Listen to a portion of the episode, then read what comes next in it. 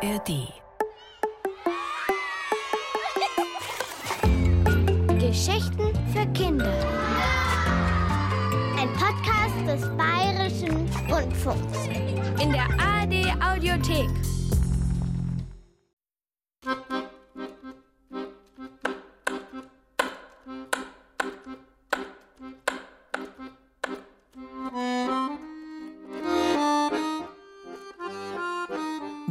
Der Tiger unter der Stadt. Zweiter Teil. Hörspiel von Kilian Leipold.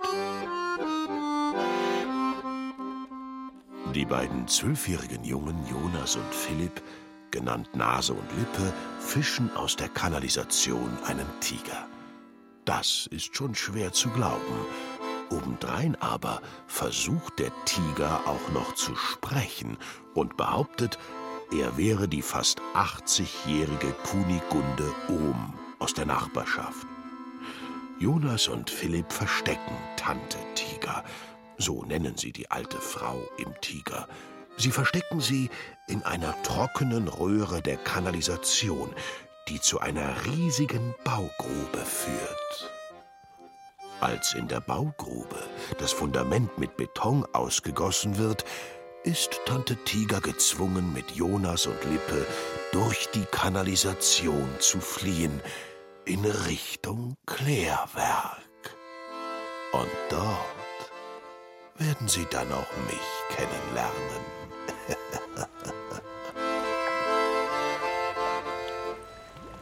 So zogen wir stromabwärts in die Finsternis des großen Abwasserkanals. Mein bester Freund Lippe, ich und ein Tiger, den wir in einem Schlauchboot, das an zwei Stricken hing, neben uns herschleppten. Wir trugen die knallorangenen Rettungswesten, die ich meinem Vater, der bei der Feuerwehr war, gemobst hatte. Ich würde sie bitter nötig haben. Aber das wusste ich noch nicht, als wir dem zitternden Lichtfleck von Lippes Lampe folgten. Alles außerhalb des Lichtkegels lag im Dunkeln. Das Glühbirnchen meiner eigenen Taschenlampe glomm nur noch als dunkelorangener Punkt. Es hatte keinen Sinn mehr. Ich schaltete die Lampe aus.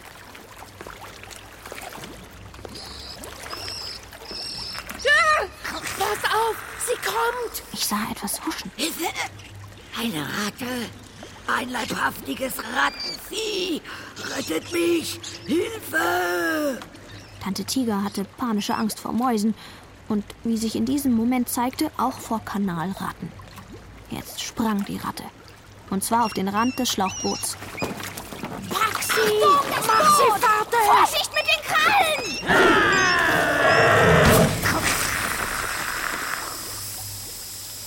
Verdammt, das Boot hat ein Loch. Die Ratte wählte den einzigen Ausweg, der ihr noch blieb. Den Strick, der vom Boot direkt in meine Hand führte. Ich konnte nicht anders. Ich ließ los. Die Ratte versank samt Strick in der braunen Flut, während das lecke Boot mit dem Tiger in die Finsternis trieb.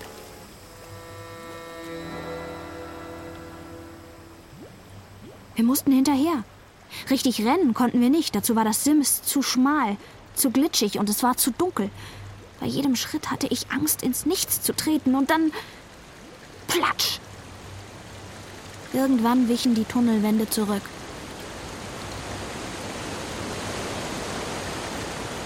Wir standen in einem hohen, kreisrunden Raum ohne Türe. Die braune Brühe verschwand schäumend und strudelnd zwischen Gitterstäben. Mein Herz machte einen gewaltigen Sprung. In den Strudeln vor dem Gitter schwankte Tante Tiger in dem fast abgesoffenen Schlauchboot. Hilf mir bitte!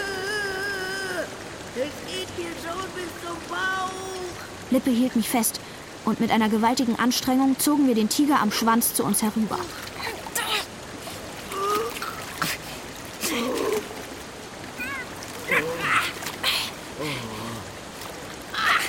Schutzengel, das seid ihr. Ihr habt mich jetzt schon zum zweiten Mal aus dieser stinkenden Brühe gezogen. Keine Ursache. Solange Sie uns hier rausbringen, es gibt nämlich keinen Ausgang. Tante Tiger schloss die Augen und hob den Kopf. Es zieht von oben. Im Strahl von Lippes Lampe erkannten wir vier Meter über uns eine offene Luke. Aber es gab keine Leiter, keine Krampen, nur die feuchte Wand aus Beton. Eine ausweglose Lage. Oh, ich höre Musik. Ein Akkordeon. Oh, schön. Entschuldigung, könnten Sie vielleicht da oben rausspringen? Ja, ich denke doch.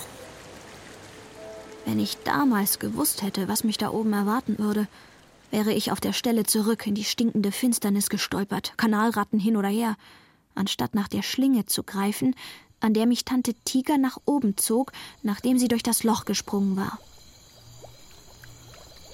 Die warme Nachtluft roch nach Moder, Erde, Rauch und Honig. Was sind das für runde Teiche? Irgendwelche künstlichen Becken. In den beiden großen brodelt es so komisch. Mein, meinst du, die kochen die ganze Scheiße? Dann müsste es doch dampfen. Und die komischen Pflanzen überall. Der Dschungel, von dem Tante Tiger erzählt hat.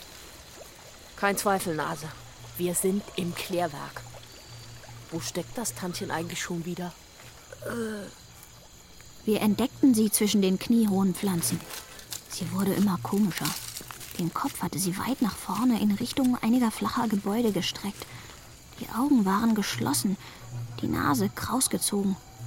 Die Lefzen waren nach oben gerollt, sodass die Reißzähne im Mondlicht glänzten. Aus dem halb geöffneten Maul hing die Zungenspitze. Es sah aus, als ob sie die Nachtluft schlürfen würde. Ich schmecke Menschenschweiß, gebratenes Fleisch, Wein, Pflanzen und Blüten, die ich noch nie gerochen habe. Die feuchte Erde. Und äh, Schnee. Schnee? Ja, Schnee und Leder. Oh, ein wunderbarer Geruch. Und noch etwas liegt in der Luft. Au! Der wild hin und her zuckende Tigerschwanz hatte Lippe mal wieder voll erwischt. Ich glaube, es ist der Geruch von einem Ziegenbock oder einem Hammel. Wir sollten uns einmal zu den Gebäuden dort schleichen. Mit einer einzigen fließenden Bewegung glitt Tante Tiger in die Nacht. Mensch, Nase, schnell hinterher. Lippe riss sich die rote Rettungsweste herunter und stolperte Tante Tiger hinterher. Warte! Verdammt, warte doch mal! Hektisch stopfte ich Lippes Weste in meinen Rucksack. Ich wollte gerade meine eigene Rettungsweste ausziehen, da hörte ich ein Geräusch und hob den Kopf. Ein Stück entfernt stand zwischen den seltsamen Pflanzen eine Gestalt. Sie setzte sich in Bewegung. Etwas Lauerndes ging von ihr aus. Mein Herz schlug schneller. Ich wich zurück, bis ich am Rand eines der brodelnden großen Becken stand. Die Gestalt war jetzt nur noch ein paar Meter entfernt. Sie trug ein zerfetztes Kleid und darüber eine Art dünner Strickjacke. Es war eine alte Frau. Das verzerrte, faltige Gesicht unter den zotteligen grauen Haaren schlug mich auf seltsame Weise in seinen Bann. Vertraut und gleichzeitig fremd, aber mir blieb keine Zeit zum Nachdenken. Mit einer Schnelligkeit, die ich der Alten nie zugetraut hätte, riss sie den Arm nach oben. Ihre Hand umklammerte etwas Weißes aus Plastik. Die Zeit blieb für einen Augenblick stehen. Dann zuckte ein brennender Schmerz über meine linke Wange. Ich ruderte mit den Armen durch die Luft und kippte langsam nach hinten. Ich weiß noch, dass ich dachte, das war eine Gabel. Die Alte hat mir eine Plastikgabel übers Gesicht gezogen. Dann fiel ich. Es war kühl, obwohl es brodelte und knatterte wie in einem Kochtopf. Ich strampelte wie wild, aber meine Füße und Hände traten ins Leere. Es war zu viel Luft im Wasser. Ich sank tiefer. Meine Lungen fingen an zu brennen wie Feuer, Feuer, Feuerwehr, schoss es mir durch den Kopf. Die Weste. Ich trug noch immer die Rettungsweste. Verzweifelt tastete ich nach der Reißleine.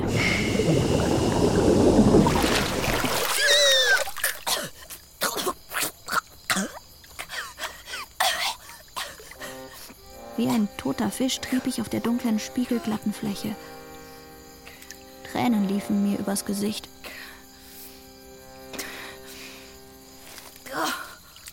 Nimmst du Moorwart oder was? Da drüben tanzt der Bär, äh, der Bock, und du planschst hier im Pool? Wo wart ihr bloß? Mensch, Nase, da hinter dem Gebäude, da ist eine Party, eine Orgie, das glaubst du nicht. Und du? Mich hat eine verrückte Alte angegriffen und hier reingestoßen. Fast wäre ich ersoffen. Eine verrückte Alte? Ja! Ich hab gedacht, ich ertrinke. Oder spinnen wir? Die Welt spinnt. Das ist das Problem. Du wirst es gleich sehen. Los, komm. Er nahm meine Hand und zog mich aus dem Becken in das verschlungene Dickicht. Nach einer Weile hielt Lippe an und hob ein grünes Blatt, groß wie eine Tischdecke, in die Höhe. Um einen riesigen Glutberg herum lagen und saßen alle möglichen Menschen. Manche stießen weiße Plastikgabeln in große Fleischstücke. Das Fleisch kam von einem gewaltigen Tier, das an einem langen Spieß über der Glut gedreht wurde. Zwischen den Menschen stolzierte ein riesiger Kerl mit einem Akkordeon herum. Dicke, lockige Haare fielen ihm bis auf die Schultern. Das Gesicht verschwand hinter einem wüsten Bart. Seine nackten Arme und Schultern waren ebenfalls behaart, sodass ich keine Haut erkennen konnte. Der Rest steckte in einer blauen Latzhose. Die Hose steckte in hohen schwarzen Stiefeln, mit denen er komisch herumhopste. Ein Ziegenbock. Äh, das ist ein Mensch. Bist du dir sicher? Ja, er geht auf zwei Beinen und Schau mal da hinten die zwei Schmusetierchen, die sich Honig in den Mund tropfen lassen. Vera und, und der Dings. Genau, die Fieber und der Schweinskopf am Honigtopf. Da staunst du. Ich schauderte. Meine brutale Halbschwester, meine verhasste Erzfeindin zusammen mit Igor, ihrem Liebhaber aus der Fleischabteilung des Supermarktes. Was wollten die hier? Du hast Glück, dass ich's eilig habe und mir nicht die Hände an euch beiden Scheißhaufen schmutzig machen will. Obwohl?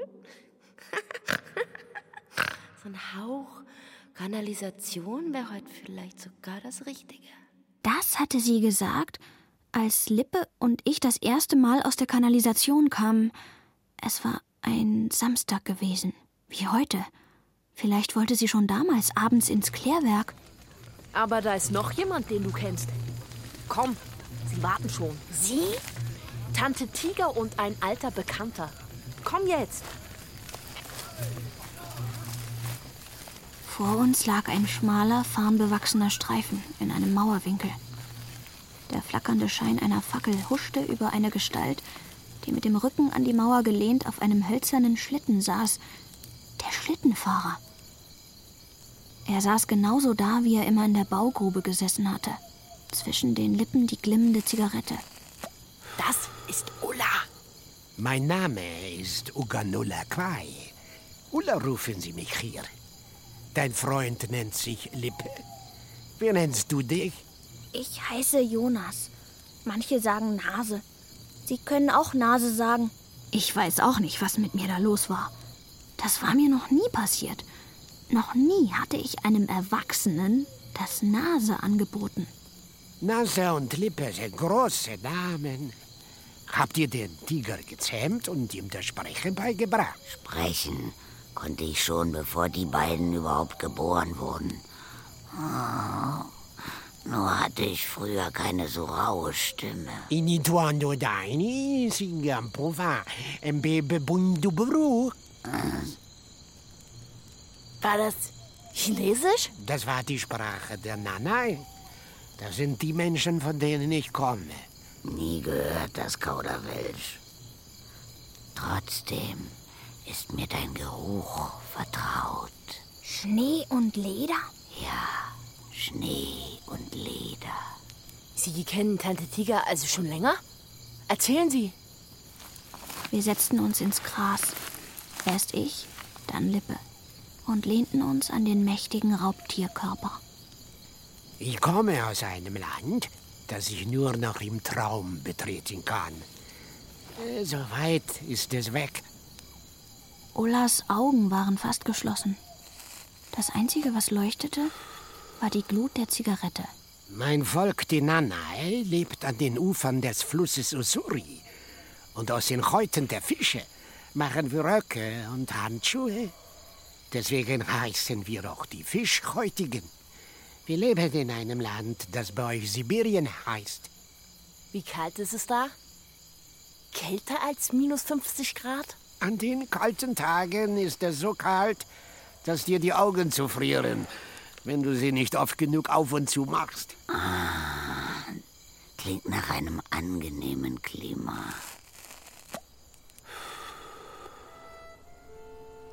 Es war ein schöner Tag im Winter. Über Nacht war frischer Schnee gefallen und bedeckte alles wie ein großer glitzernder Pelz.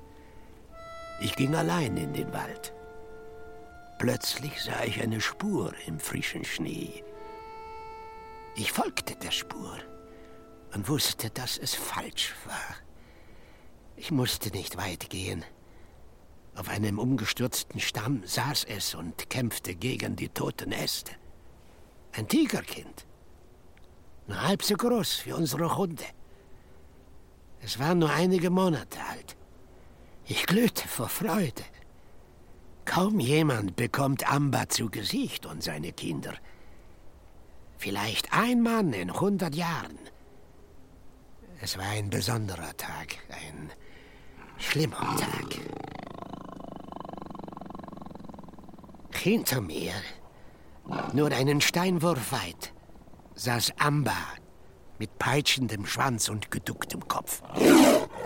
Es war die Mutter und ich stand zwischen ihr und ihrem Kind. Der schlimmste Platz, den es für einen Nanai gibt. Der Tiger musste mich töten. Ich war seinem Kind zu nahe. Ich sah den Angriff in seinen Augen. Als er sprang, riss ich mein Gewehr hoch und schoss. Ich konnte nicht anders. Ich war wie jemand, der die Hand hochreißt, weil die Sonne ihn blendet. Ich erlegte Amba mit diesem einen Schuss. War ein guter Jäger, aber kein guter Mann meines Volkes. Aber der Tiger wollte sie umbringen. Hätten sie sich fressen lassen sollen? Ja, ein Nanai darf Amba nicht töten. Nie. Er ist der Geist unserer Wälder und mein Volk jagt und tötet ihn nicht. Er ist heilig. Der kleine Tiger.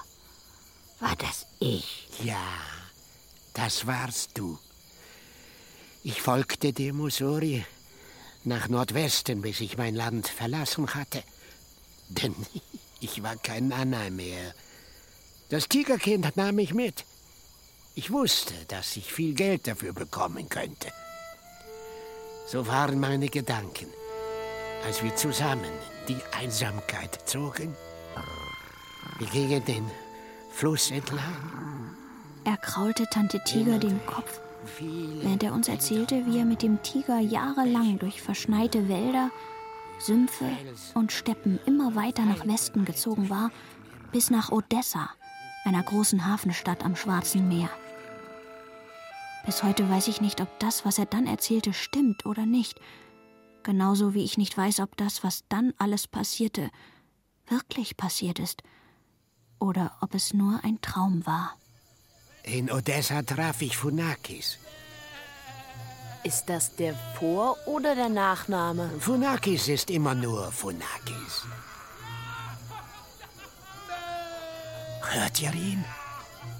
Er trägt immer Stiefel. Auch bei großer Hitze wie heute. Die Ziege. Er bot mir viel Geld für Amba, den Tiger. Er sagte, dort, wo er jetzt hinfahren würde, gäbe es nur zahme Tiere. Die Menschen hätten sogar riesige Herden winziger, unsichtbarer Tiere gezähmt, die Dreck aus schmutzigem Wasser fressen würden. Und er wäre jetzt der Herr über diese Tiere. Um das Gleichgewicht zu halten, bräuchte er etwas Großes, Wildes. Das habe ich verstanden.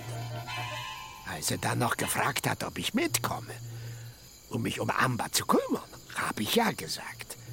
Denn der Tiger und ich waren Freunde geworden. Die Ziege. Ist er das? Götter wohnen oft in der Gestalt von Tieren. Papalapap, bin auch keine Göttin und stecke in einer Katze.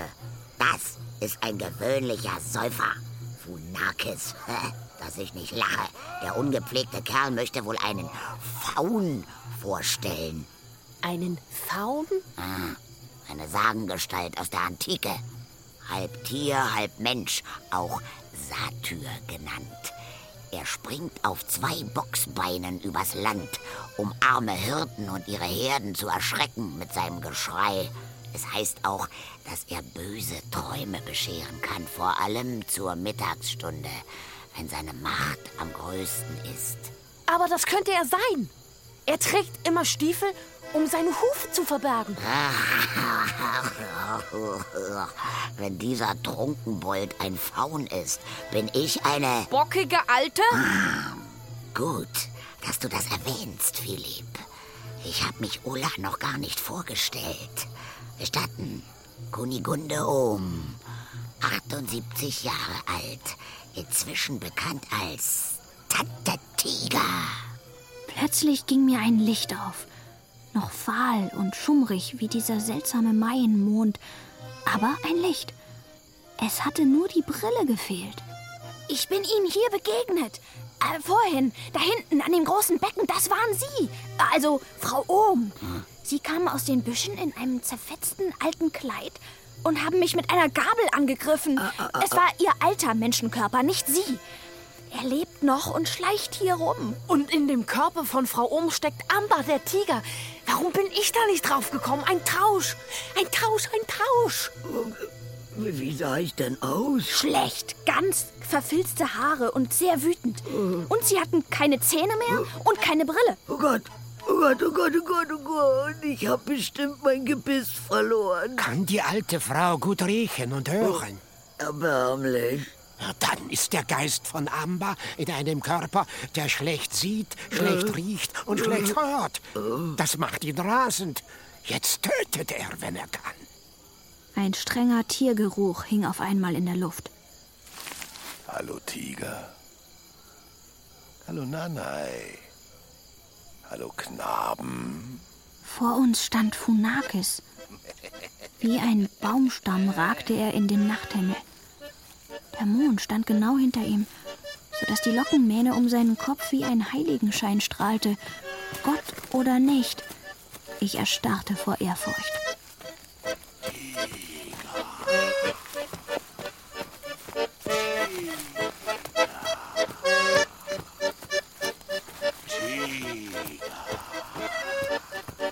Riesige Kerl drehte sich mit seinem Akkordeon schneller und schneller und immer schneller auf seinen schwarzen Stiefeln im Kreis, bis er langsam in den Farn plumpste. Eine wunderschöne Nacht. So lau und lustig. Wie geschaffen für die Königin auf leisen Tatzen. Seine Augen waren wie strahlende Sterne und seine Stimme betörend wie der Ton einer Glocke. Ich stehe mit meiner Quetsche verborgen im Farn, als ein altes Weib, ein kleiner Hund und ein Tiger sich am Zaun meines Klärwerks begegnen. Ich weiß es, wenn ein Tier mein kleines Reich verlässt, schlendere also zum Zaun und sehe Amber, den mächtigen Geist und Beherrscher Sibiriens, wie er vor einem kleinen weißen Hund kauert. Der Hund stirbt fast vor Angst und bellt um sein Leben. Grausamer Wüstling! Warum haben Sie Ihrem Teichmann nicht geholfen? Ich bin weder gut noch böse. Ich bin nur leise oder laut. Dort am Zaun, vor dem die Alte, der kleine Hund und der Tiger sitzen, bin ich leise, weil die Sonne gerade den Horizont berührt. Es scheint ein mächtiger Moment zu werden. Nein! Es kommt, was kommt. Der große Tiger frisst den kleinen Hund. Wie ein Schaf ein Büschel Gras verschlingt. Der mächtige Moment bricht an, als die alte Frau und der Tiger sich gegenüberstehen. Der Tiger brüllt, die Alte schreit, lange und immer länger. Und es geschieht, was sehr selten geschieht.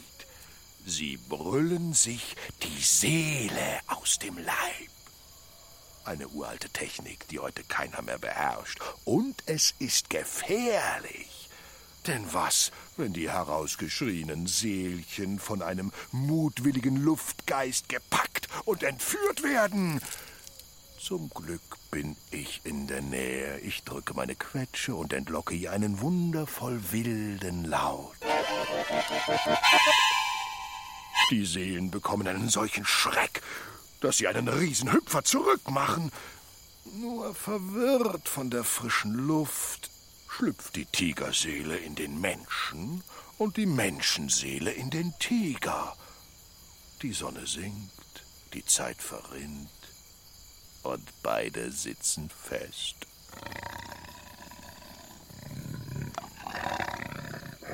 Ich habe einen fürchterlichen Hunger. Das trifft sich gut. Ich auch. Meine weiche Tigerlehne geriet in Bewegung. Tante Tiger erhob sich. Mit einem ungeheuren Satz sprang der liegende Phonakis auf und landete genau neben dem Tiger.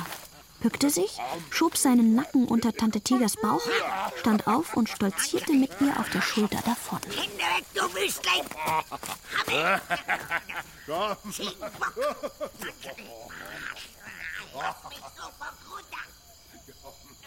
Ohne ein Wort erhob sich Ulla und folgte den beiden. Er verschmolz mit den Schatten der seltsamen Pflanzen und war so plötzlich und lautlos verschwunden, wie eine Gestalt aus einem Traum oder einem Albtraum. Ich weiß nur, wie froh ich war, endlich mit Lippe allein zu sein. Also, ich, ich habe mir das Klärwerk anders vorgestellt. Mehr Technik und weniger Verrückte. Glaubst du, Funakis ist durchgeknallt? Weiß nicht. Was glaubst du, wie alt er ist? Keine Ahnung. Man kann ja nichts erkennen unter den ganzen Haaren. Weißt du, ich glaube, für Funakis gibt es keine Zeit. Deswegen hat er den Kampf am Zaun so erzählt, als ob er im Moment passieren würde. Vielleicht ist ein Faun ein zeitloses Wesen. Und vielleicht hat er die Fähigkeit, die Zeit anzuhalten. Das könnte doch sein. Und genau das hat er gemacht, als die alte Frau Ohm und der Tiger sich angebrüllt haben. Und dabei ist es dann passiert. Die Tigerseele und die Menschenseele haben Plätze getauscht. Mensch, Nase. Das ist unglaublich hirnrissig und unwahrscheinlich. Aber eine großartige Idee. Wenn die Zeit stehen bleibt, ist es, als wenn man stirbt. Und dann können die Seelen aus ihren Körpern. Von wegen Seele aus dem Leib brüllen, habe ich mir gleich gedacht, dass das Blödsinn ist. Ich glaube ja. Es ist fürchterlich, einem Tiger ohne Käfig zu begegnen. Besonders beim ersten Mal.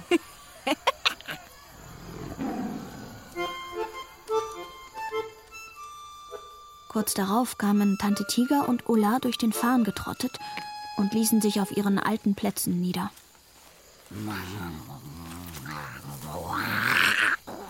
Oh, das ist ein Festmahl. Ein wahrer Genuss. Frischer Ochse. Nur etwas stark durchgebraten für meinen Geschmack. Ich bevorzuge es ja in letzter Zeit eher blutig. War der Schreck, den Sie den Leuten eingejagt haben, auch so ein Genuss? Und was für einer. Dieser Grobian von Direktor hat mich ja mitten unter die Leute geschleppt. Er hat mir ins Ohr geflüstert, brüll, dass die Welt wackelt. Wie lange ich das schon einmal tun wollte. Diese elende Bande anbrüllen. Und dann sind sie gerannt, als ob es um ihr Leben ginge. Die Leute hatten Angst. Todesangst. Ich weiß, von was ich rede. So ein Gefühl hatte ich noch nie. Ich war stärker, wilder, schneller und gefährlicher als jeder andere. Tante Tiger, erinnern Sie sich noch, wie Nase und ich Ihren Hund mit einem ferngesteuerten Auto erschreckt haben? So mit Bengel! Aber erinnerst du dich noch, Philipp, wie es war, das Auto zu steuern? Ja, aber jetzt schäme ich mich dafür. Das vergeht mit dem Alter. Aber ich wollte etwas sagen. Da erhob sich Ulla mit einer fließenden Bewegung und breitete eine Decke vor Tante Tiger auf den Boden. Die Nacht ist nicht mehr lang. Nase und Lippe können schlafen, solange es noch kühl ist. Die Tante und ich werden euch bewachen. Ich sank auf die Decke und schmiegte mich in das weiße, zottige Bauchfell wie in ein Nest. Ich war schon am Einschlafen, da hörte ich Tante Tiger vor sich hin brummeln, wie es alte Leute manchmal tun. Jetzt, wo auch noch Herr Teichmann gestorben ist, was soll ich da den lieben langen Tag zu Hause? Stricken? Ein Schal? So lang, dass er bis an mein Lebensende reicht.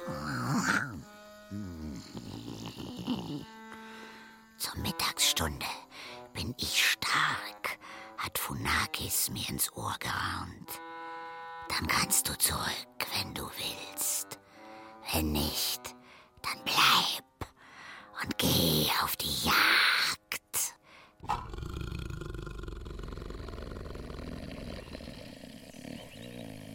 Wie spät ist es?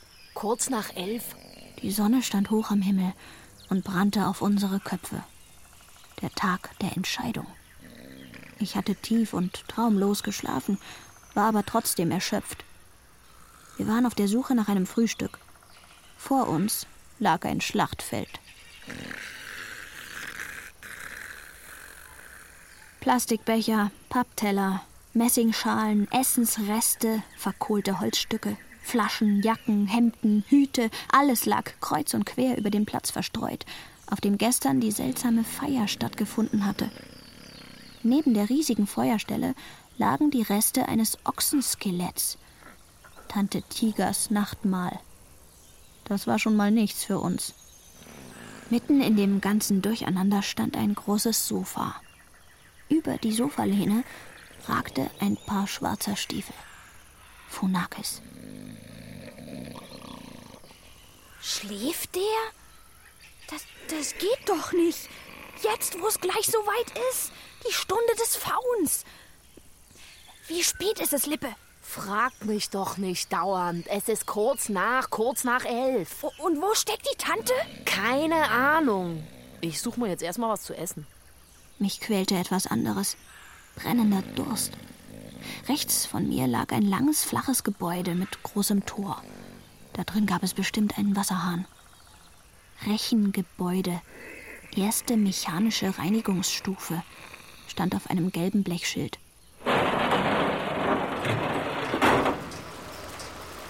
Einen winzigen Moment lang dachte ich, ich wäre wieder in der Kanalisation gelandet. Mit solcher Wucht traf mich der Gestank. Als sich meine Augen an das Dämmerlicht gewöhnt hatten, erkannte ich in der Mitte des gekachelten Raumes ein kleines, rechteckiges Becken, bis zum Rand mit Kloake gefüllt. Mitten aus dem Becken erhob sich ein Förderband mit Reihen von Zinken aus Metall, die alles Feste aus der braunen Brühe fischten. Der Rechen. Da entdeckte ich die schwarze Kutte in der Ecke. Und in der Kutte. Hallo, Vera. Mein Bruder. Halt, Bruder! Der kleine Hosenscheißer. Hätte ich mir denken können, dass es dich zum Gestank zieht. Bei deinem Näschen. Du hast doch selber Schiss. Traust dich hier nicht raus, weil du Angst vor Tante Tiger hast. Du kannst nur Schwächere verdreschen. Zu irgendwas muss man ja gut sein. Sie rappelte sich auf und machte einen großen Schritt auf mich zu. Ich duckte mich an ihr vorbei. Sie fuhr herum und stand jetzt mit dem Rücken zu dem kleinen Becken. Mein Vater hat schon recht. Du bist einfach nicht zu packen in letzter Zeit. Glitschig wie ein nasser Balken, sagt er immer. Ich würde eher sagen, feige. Das ist mein Vater! Meiner, meiner, meiner! Mein Schlag traf sie mitten in den Magen, sodass sie nach hinten taumelte. Ich starrte auf meine Hand und konnte es nicht fassen. Zum ersten Mal hatte ich ihr eine verpasst. Ich hatte mich gewehrt. Und wie? Vera war halb in das kleine Becken gerutscht. Als sie sich wieder herausgezogen hatte, sahen ihr rechter Arm und ihr rechtes Bein aus, als ob man sie in flüssige Schokolade getaucht hätte. Was sollte ich jetzt machen? Sie sitzen lassen? Hier. Riecht komisch. Nach Kirche. Aber immer noch besser als. Ich hielt ihr das Stück Seife hin, das ich noch immer in der Tasche hatte. Gewürzseife. Ein Geschenk meiner Oma, weil die der Opa so gemocht hatte. Riecht nicht schlecht. Nach Weihnachten. Kannst es behalten. Im Schlauch da hinten können wir uns waschen. Komm schon, kleiner Schläger. Kleiner Schläger. Das hatte sie noch nie gesagt. Aus Veras Mund war das fast ein Kompliment. Plötzlich bückte sie sich, zog ihren triefenden Schuh vom Fuß und schmiss ihn in das Kloakebecken. Einer ist keiner. Zwei sind mehr als einer. Der zweite Stiefel flog hinterher. Jetzt war sie vollkommen durchgedreht. Kannst du Schuhe putzen vielleicht leiden? Ich starrte auf die Stelle, wo ihre Schuhe verschwunden waren. Vielleicht hatte sie recht. Vielleicht sollte man einfach mal machen, wozu man Lust hatte. Ich riss mir die blöden Wildlederschuhe herunter. Mit käsig weißen Füßen standen wir im Dämmerlicht. Es war das erste Mal, dass wir zusammen lachten. Und ich war so froh, dass ich ganz vergaß, meinen Durst zu löschen. Komm, lass uns verschwinden. Höchste Zeit. Verdammt, wie spät ist es? Viertel vor zwölf. Gleich ist es soweit. Ich muss raus, die Tante finden und dann. Was ist? Kommst du nicht mit? Nee, äh, der Tiger. Ach, das ist eine alte Frau. Ganz friedlich. Der tut nichts. Jetzt komm. So ganz sicher war ich mir da nach den Ereignissen der letzten Nacht zwar nicht mehr, aber jetzt war keine Zeit für Zweifel. Ich entdeckte sie in der Nähe des großen Beckens, in das ich gestern geplumpst war. Zwischen irgendwelchen gefiederten Blätterwedeln, die sie eingehend beschnupperte. Noch immer quälte mich der Durst. Aber zuerst musste ich zu ihr. Weißt du, dass hier zerbrechlicher Blasenfarn wächst? Er hat einen ganz eigenen Geruch. Hm, ein Hauch von Urin. Naja, naja, naja, fällt in einem Klärwerk natürlich nicht besonders auf, aber ja, mit dieser Katzennase entgeht mir nichts. Jonas gar nichts. Dann schnuppern Sie doch mal, wo hier Ihr alter Menschenkörper herumschleicht. Sich selbst kann man nicht riechen. Oh, dann spitzen Sie Ihre Katzenohren. Sie keucht, stöhnt und hinkt. Also, Philipp schmatzt. Das Schmatzen kommt langsam näher. Hm. Funakis schnarcht wie ein Walross. Hm.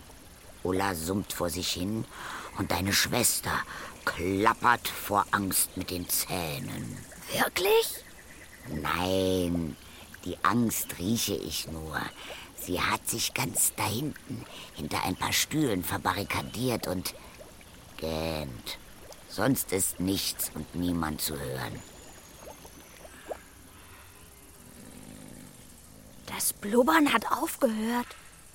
Die Blasen sind weg. Wie gestern Nacht. Wie jede Viertelstunde. Funakis hat mir verraten, dass da drin Bakterien leben, die sich nur von Luft und Kot ernähren. Deswegen blasen sie immer eine Viertelstunde lang Luft in das Becken. Dann ist wieder eine Viertelstunde Pause. Erst als sie das sagte, wurde mir klar, wie viel Glück ich gehabt hatte. Genau in dem Moment, als ich die Leine der Rettungsweste zog, war die Blubberviertelstunde zu Ende gewesen, sodass mich die Weste nach oben ziehen konnte. Hast du Hunger? Lippe hielt mir wunderbare, violette Weintrauben vor die Nase. Durst. Schon spürte ich den süßen Saft auf meiner trockenen Zunge. Da blendete mich etwas. Das Stahlgehäuse von Lippes Armbanduhr. Fünf vor zwölf. Wir müssen Funakis wecken. Er verschläft alles. Oh. Oh. Oh, jetzt machen wir erst mal ein Nickerchen. Und dann sehen wir weiter. Ich bin auch müde. Lass uns zu Ulla in den Schatten gehen. Wir können ja Funakis vorher noch die Nase zuhalten. Vielleicht wacht er ja auf.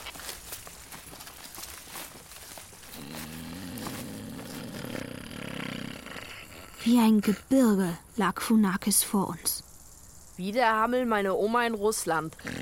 Dünne Beine, dicker Wanst und überall Wolle. Meinst du, er ist gefährlich? Weiß nicht. Meine Oma sagt immer, behalt den Hammel im Auge, dann macht er keine Zicken. Greif zu. Hä? Na, die Nase, Nase. Ich schloss die Augen und drückte die beiden Flügel der riesigen Nase, die wie ein fleischiger Fels aus dem Bartgestrüpp ragte, mit Daumen und Zeigefinger zusammen. Oh, oh, wie der aus dem Mund stinkt. Hey, Lippe, bleib hier. Wir müssen. Er war schon weg. War neben Tante Tiger und Ulla in den Schatten einer Mauer gesunken und schlief.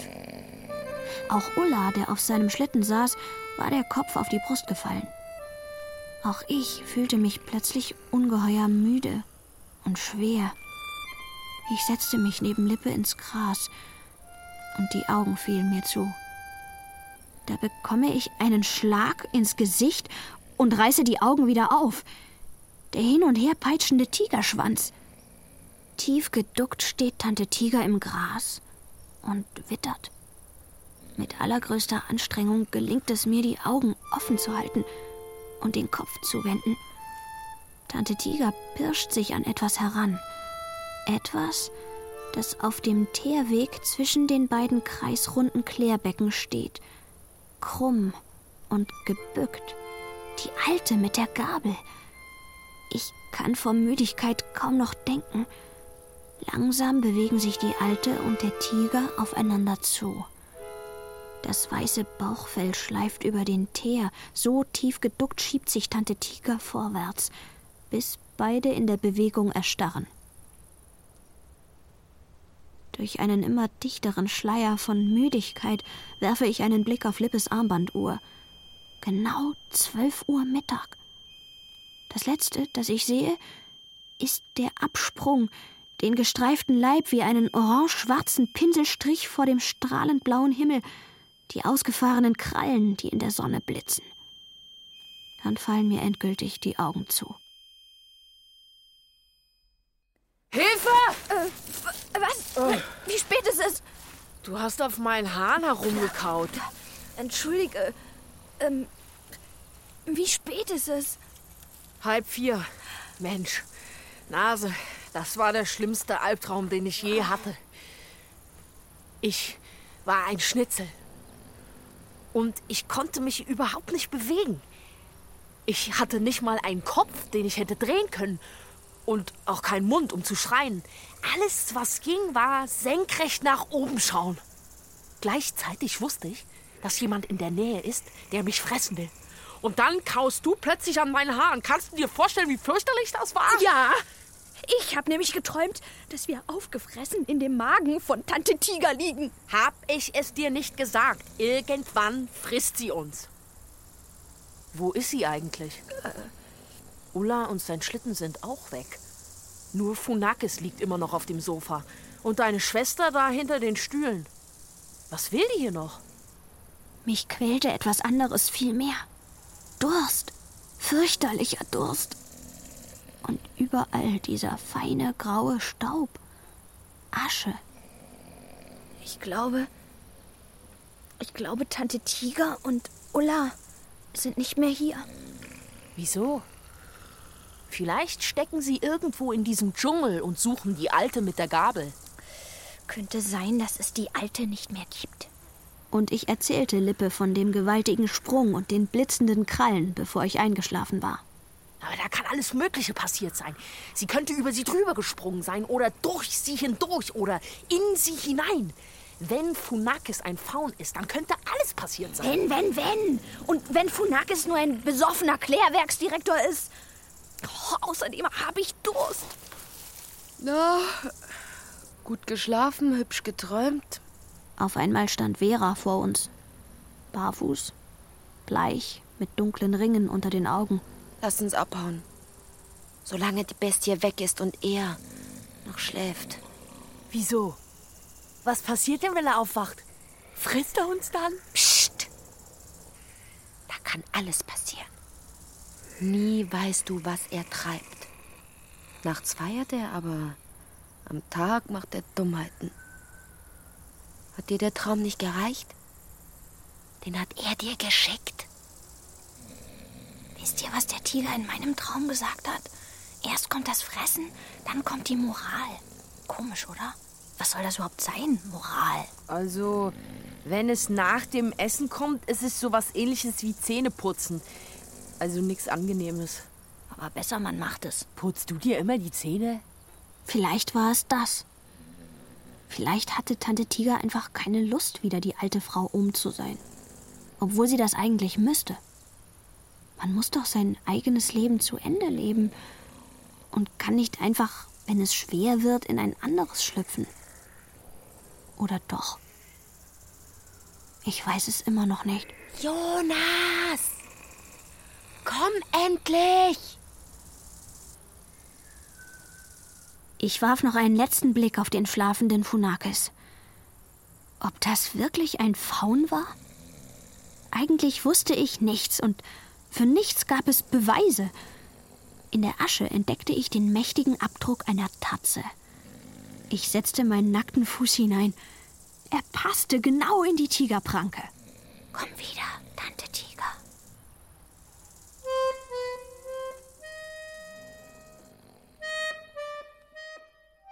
Und noch immer hatte ich Durst. So schrecklich, dass ich sogar Tee getrunken hätte. Am liebsten kalt.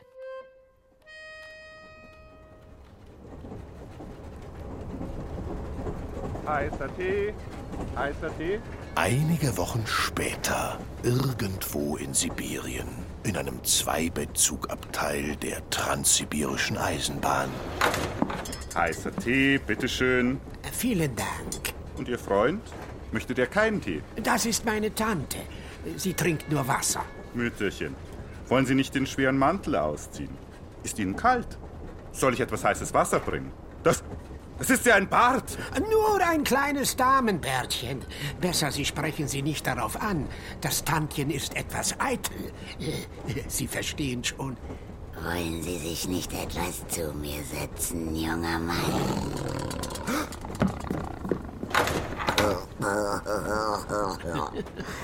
Wen sind wir los?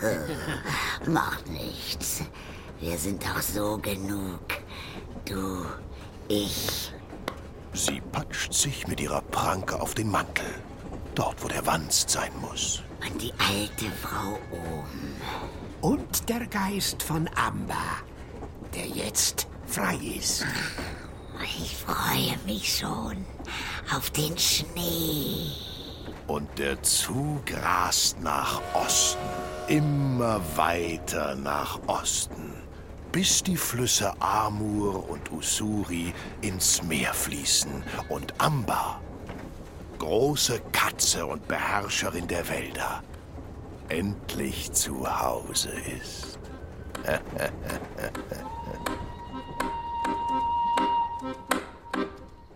Die Welt, sie spinnt, die Zeit, sie verrinnt. Wo die Angst wacht, sitzt der Tiger und lacht, stöhnt und zerreißt, knurrt und faucht, spreizt seine Pranken für das, was er braucht. Sein Schrei halt nach, laut in die Welt, vergesst es nicht, was euch gefällt. Das war der zweite Teil des Hörspiels Der Tiger unter der Stadt nach dem Kinderbuch von Kilian Leipold. Mit Laura Mehr als Jonas, genannt Nase, Lisa Wagner als sein Freund Lippe, Katharina Thalbach war Tante Tiger, Brigitte Hobmeier als Jonas Halbschwester Vera, Helmut Stange war Ulla vom Volk der Nanai. Und Frank Halbach der Schaffner. Die Liebe, die Freude, das Feuer des Lebens, der kleinste Funke ist niemals vergebens. Der Schmerz brennt die Angst, solange er noch glüht. Er ist wie die Luft, die das Feuer versprüht. Sein Schrei halt nach, laut in die Welt, vergesst es nicht, was euch gefällt. Einer fehlt noch.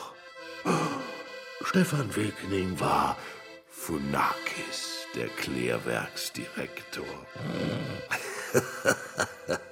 Bäh.